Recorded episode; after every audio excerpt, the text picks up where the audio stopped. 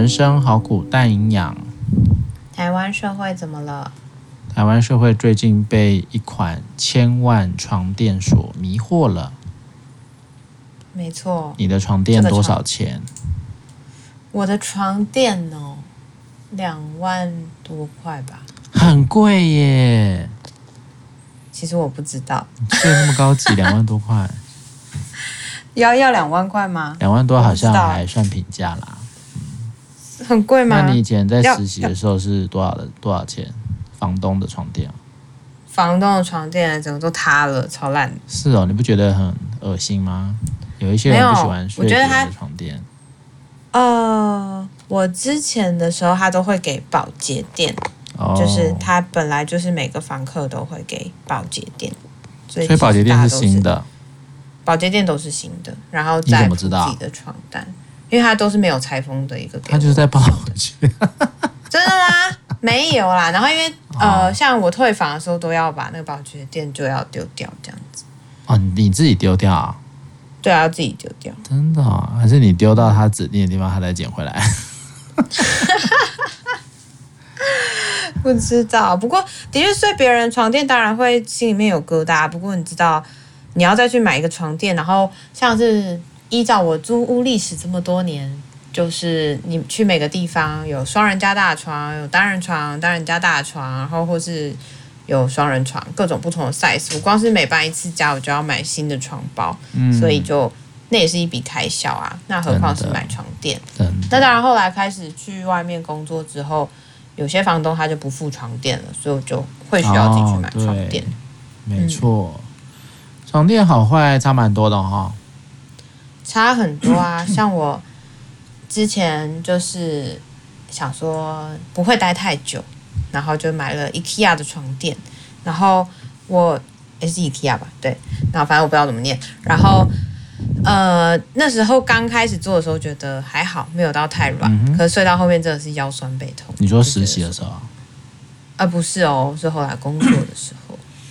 工作去外面租屋的时候，嗯，就还是会床垫好，床垫真的好重要。就像这次的这个床垫，它不是说会依照你的弧度啊，然后你的整个人的人体需求、软硬需求，然后去做定制。如果是真的是那个这么贵的千万床垫，然后甚至是说，其实它也可以防燃，就是因为它里面其实都是手工做的呀。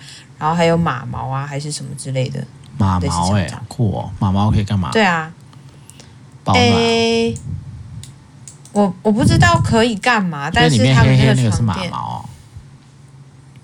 我有看他割，他他他有很多，可是因为他割的那一个床垫就是今天的更新的，的嘛，对不对？对，并不是千万的，好像是十二十万。但那个是光头睡过的。这个我们就不知道，我们又不是住在别人家里面，所以谁知道呢？不是王小飞自己讲的吗？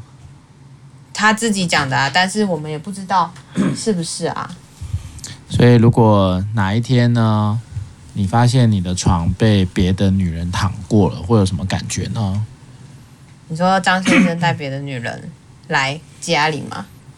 然后躺在床上？对，躺在你的床上。那也太恶心了吧！对，我觉得超恶心的，可能会很绿。油油的感觉吗？我可能会很生气。对，为什么啊？嗯，就跟人家坐你的椅子，哎，有一些人都会什么坐过椅子都要把它拍一拍，你会吗？哦，真的哦。对啊，说会什么会痔疮啊？超奇怪！哇哦，我不知道会。你没有看过吗？没有，有啦，老一辈的做捷运也会看到啊。你看到那些阿姨呀、啊、大婶们就会拍一拍，前一个人起来的时候就会拍一拍，因为你知道屁股有温度嘛。对啦，对啦，对啊、有温度我也觉得不太。所以你看，如果那个今天前一个人在那个捷运上已经坐了一阵子，那个屁股的温度一定就在那个椅椅子上啊。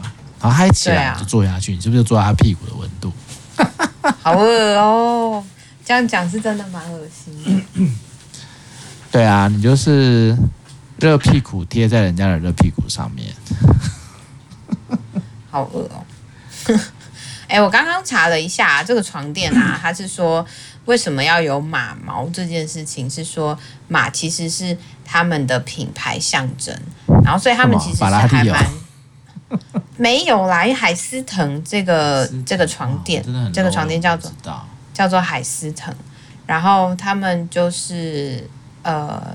一张床垫可以卖到九百多万，因为它是床垫界的劳斯莱斯。哇！然后现在已经继承到第六代，已经有一百七十年的历史。是哪一国的牌子啊？你猜猜看。意大利？错。台湾吗？怎么可能？当然不是台湾，是外国的。丹麦？错。瑞典？哎，答对了，是瑞典的品牌。哎，而且他们啊，其实是呃有获得瑞典国王颁发的马具匠师证书，所以他们其实还蛮擅长制作这种马尾床、马尾毛床垫跟皮革制品。嗯，所以贵是因为马尾吗？而且还被皇室认可哟。对啊，就跟那个英国皇室茶是一样的意思啊，所以它是皇室认可床。嗯真的，皇室。你大概比较一般人大概听到比较贵，就是什么席梦思吧？哦，对啊，一般。对啊，这个美国就很常听到啊，或者有一些它就是什么橡胶、橡胶材质的吧，就是可以很服帖你的脊椎嘛。然后还有一些是那种电动可调式的，那个也很爽，对不对？就可以躺着。对，不过那个有点像，我每次看到电动可调式，我都会想到病床。不知道为什么，可是医院的不是也都是可以这样、嗯、也是，但是当然不会像病床那么的那个啊。你知道病床的那个那个床垫啊，都要翻过来吗？对。你知道为什么吗？什么意思？什什么病人会死在上面啊。然后呢？然后就要翻面。那下一次呢？再翻。对啊。所以我就是翻来翻去。你可能都躺在他们的上面。Oh my god！然后还要晒啊，还要消毒啊，也是，不然他们不可能常常又不会丢掉，对、啊，又不会怎样，死了又不是怎样，又不是有病毒，没有病毒，没有，当然没有啊。嗯，不过这就跟人家说买房子希望买到一个没有人在你说凶宅啊，凶宅，如果凶宅地点很好又超便宜，你不买吗？你买吗？我可能会考虑。真的、哦？对啊。你说过了三十年之后，大家都忘记。我以前在美国念书的时候，我有一年住的房子就是凶宅。什么样的凶宅？就是有人不知道在里面被 biang biang 吧？哦，biang biang，就死在死在家里啊！好像是好像是凶杀案吧，还是什么？哎呦！我每天我每天都在，在我每天都在我每天都在他死的地方，看他会不会出来找我。那还有吗？没有啊！你有听到声音、脚步声？我什么都没听到。biang biang 声，什么都没听到啊！就是你，你基本上你住起来绝对不会有其他的其他的问题嘛，对不对？对。你说啊，会不会有什么臭啊什么的？这个都他们一定都有专门清理的公司啊，一定都会清干净嘛，对不对？啊，就算就算是你你他没清干净，你也一定会发现啊。但是你说像这种什么遇到鬼啊什么的，那真的就没有啊？可能我的体质感应不到吧。哦，蛮好的，八字很重，对不对？你看我有住过，也还是这样活蹦乱跳这样。因为你有做很多善事。哦，也是这样子，消业障是这样吗？对啊。哦。不过我觉得讲到床垫这件事情，就讲到就想到说，睡眠真的是蛮重要的。很多时候，真的是好的床垫就会让你可能有一夜好眠嘛。我不确定，嗯、但对很多人来说，睡眠其实是一件蛮辛苦的事情。如果多讲一点的话，就是你在睡觉的时候的一个是你身上穿的这些睡衣啊，那就是你皮肤的触觉嘛。那你躺在那边呢，就是会有一个承接你身体的重力嘛，那个也是一个姿势，还有角度啊啊，比较好的床垫透气度比较好啊，你就会睡起来比较没有不会那么闷热啊，对不对？所以其实多花多花一点钱买好一点的床垫，真的可以增加睡眠品质啦。没错，我说我刚才还有想到是有一个床垫，是它还可以。根据就是，譬如说夫妻，或是说伴侣两个人需要的温度不太一样，它就可以去做到不同的状态。因为譬如说，可能女生会比较希望温暖一点，嗯、然后男生可能就比较怕热。但会不会烧起来？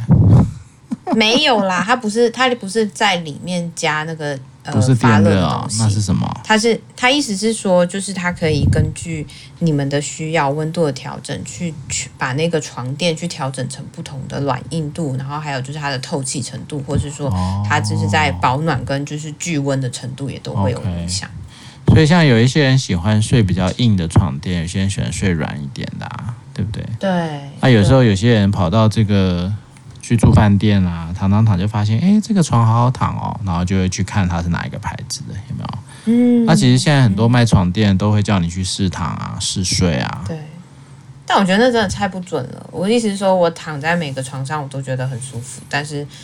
如果 如果如果现在还很多啊，如果我们有接夜配的话，就会是有很多的床垫都有什么什么一百天，什么豆腐我知道棉、嗯、对啊，对，对，嗯 对不对？我觉得我觉得这个当然睡眠是一个很复杂的机制啦。那但是床垫毕竟你身上的很很高的比例都会接触得到嘛，然后也会也会有些人就是啊，这个还要这个床单呐、啊。然后睡久了会有什么尘螨啊？要用吸尘器吸啊，晒太阳啊，拍打啊，什么东西的，实在是有够麻烦的。但很重要哎，譬如说太阳晒过的棉被就真的很舒服。然后对你对你应该是吧，因为你过敏嘛。我超级对啊，就是、所以如果你睡的是一个比较高级的，有些还会防尘螨啊。嗯，对啊，没错，床垫就是刻制化，然后用材质可以防尘螨，然后现在又有很多科技的纤维嘛，嗯，对啊，什么远红外线啊，睡起来是什么什么，睡起来很舒服的啊，什么会释放什么那什么不是电磁波啦，什么就释放一些什么 什么能量之类的，反正现在一大堆嘛，因为技术越来越越来越厉害啦，所以它都会把一些元素掺杂在这个纤维质里面。好啦，但是我们不是要谈床啦，但我们聊睡眠聊很长，我们也不是要聊睡眠啊，我们是要聊这个离婚后的一些状况嘛，对不对？嗯、你我你有没有，有看到那个大 S 他哎他的他的律师是那个谁啊赖赖芳玉嘛，是不是？好像也是赖赖赖芳玉还是什么芳玉？对啊，赖芳玉就是很有名那个啊，我就写了一个声明稿嘛，反正就是非常这个。呃，依法行依法行事的，先把这个孩子的权益放在最前面嘛，然后、嗯、呃，不恶言相向啦，不揭不揭疮疤啦，什么什么啊，他就自己先讲说哦，我们是有约定的哦，啊，意思就是说汪小菲怎么可以这样呢？到处掀来掀去，搞来搞去，对不对？一下说什么，说说小 S 吃什么安眠药 Stilnox，然后又又又又。又说他什么什么东西叫他还床垫，反正讲了一大堆有的没的。对，这个从从律师的角度，当然就一定还是比较强调，就是给你一个警告嘛。当初有签那个啊协议书吧，不要乱讲哦，要保密哦，不要一直乱说，要不然我就告你哦，对不对？或者是取消你一些相关的亲子的权利啊之类的。但如果哪一天，如果哪一天你离婚了，然后，哎、嗯，他们离婚多久啊？一年？嗯，好像是不是还不到一年？然后那个大 S 就跟光头在一起啊？二零二二年的时候，他们在一起，就是结婚，结婚，但之前好像就有联络了吧？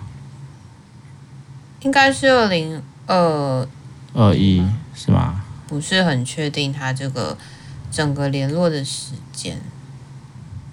他说，二零一零到二零二一跟小汪小菲有婚姻关系，二零二二年跟这个，所以就就是差很就是很近的意思嘛，是不是？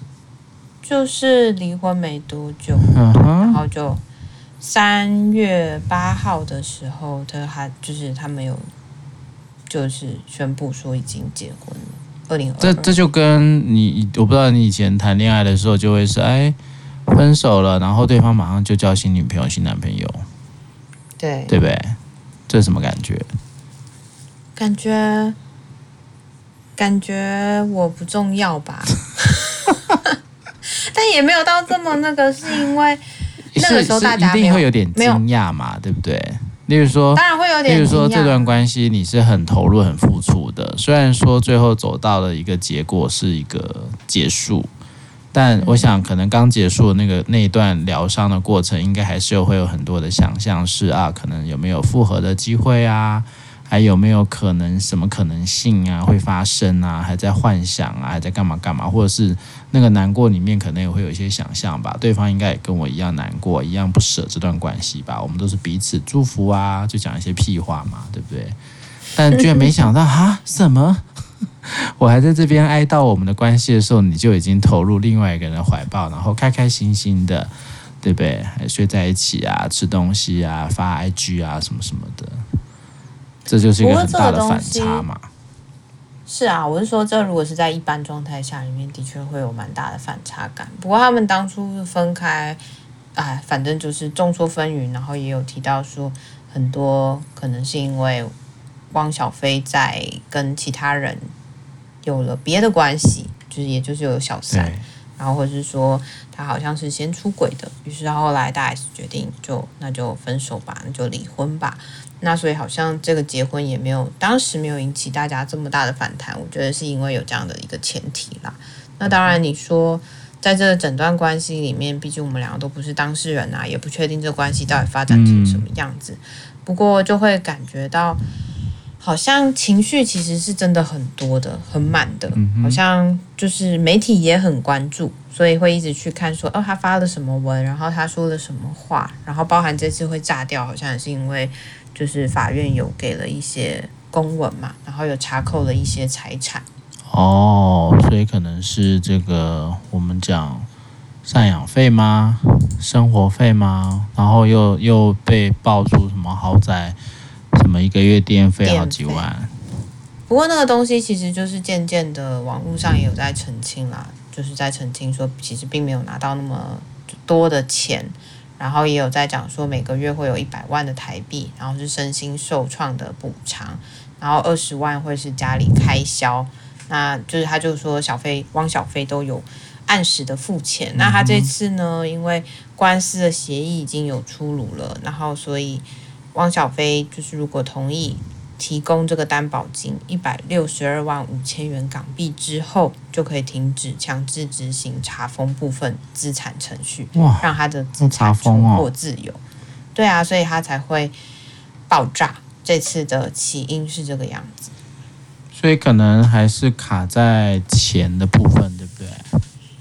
我觉得应该是钱的部分是刚开始，然后后来就开始牵涉到。他提供的明细啦，然后就讲到说，他跟他现任家还躺在他们买的那个床垫上啊，然后又或者是说，他觉得我都已经离婚了，我怎么还要付房租，还要付电费，还要付什么什么什么？不过这个东西就是因为我们都不知道到底实际上是怎么样嘛，就可以感觉到他的那个发文就是发了又收，发了又收，发了又收，就是那个是很暴怒的，然后或是妈妈也来参战，就这个东西是妈妈在带货。哦，对，妈妈就是边参战边带货，听说好像营收又创了新的高峰。这也真的是蛮蛮有趣的一个现象。你只能说华人真的很爱听八卦，对吗？就是我们 哪里有八卦或者哪里有血腥味，我们就会像鲨鱼一样过去。哇，好香好香，好像可以看到一些什么，是真的还不错啊，蛮香的啊，血流成河啊，然后快快乐乐之类的。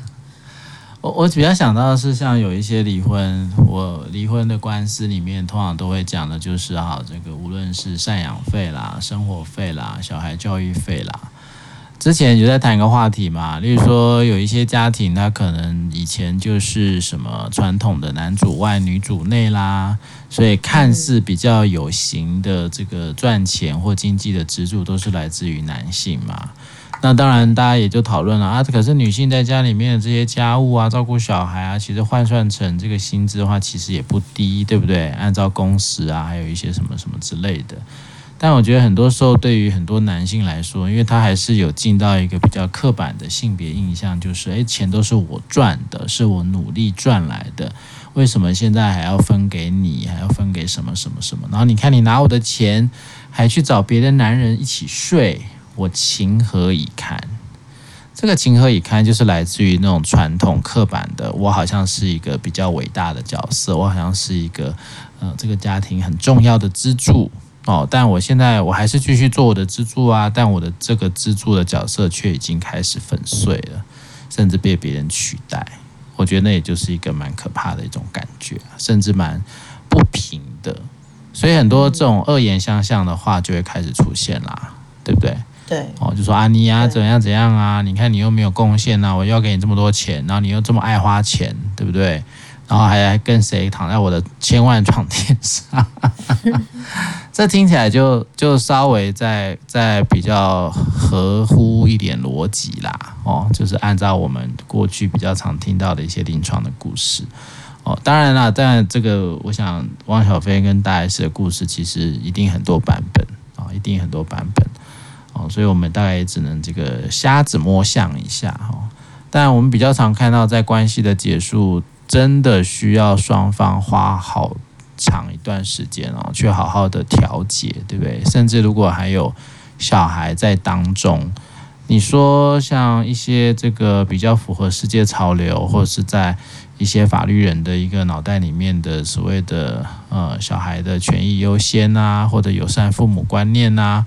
哦，这个用用说的都很简单啦，但是回到这样的一个啊离婚的状态，甚至还有赡养费这个纠葛不清，或者是就是离婚后就有新的交往对象或结婚对象，哈，这些其实都已经造成很大一部分的一个关系的挫折啊。哦，所以，所以我我想可以理解啦，就是说，呃，虽然说大家很被吸引的是这床垫。很贵这件事啊，但我觉得其实也是让大家去思考，在关系里面，其实要讲一个结束或一个分离啊，甚至我们讲离婚啊，它都会有一个蛮重要的一个关键点要度过啦。哦，但这关键点里面，其实我觉得这就是做公众人物蛮辛苦的地方啊，哈，很容易被放大检视，也很容易有各式各样的耳语啊。哦，如果今天像如果是廖威慈的话，大概也没什么新闻价值吧？当然没有价值啊。不过那，就会是说，可能会在亲友之间就开始又会在劝啊，对啊，不要闹那么难看啦、啊。嗯、社群上面是公开场合，不要这样发文，不要抹黑啊，小心被告啊，类似像这样的东西。真的，嗯。讲了那么多哈，大家还是注意睡眠啦。好，床垫要好好挑，好好睡，多花点时间，多花点钱去测试那个床垫，我相信一定会对你的睡眠品质有改善啊。但床垫上面睡的什么人呢？我们就不管了哈，随便你啦。当然，好，就到这里了，小飞，拜拜，拜拜。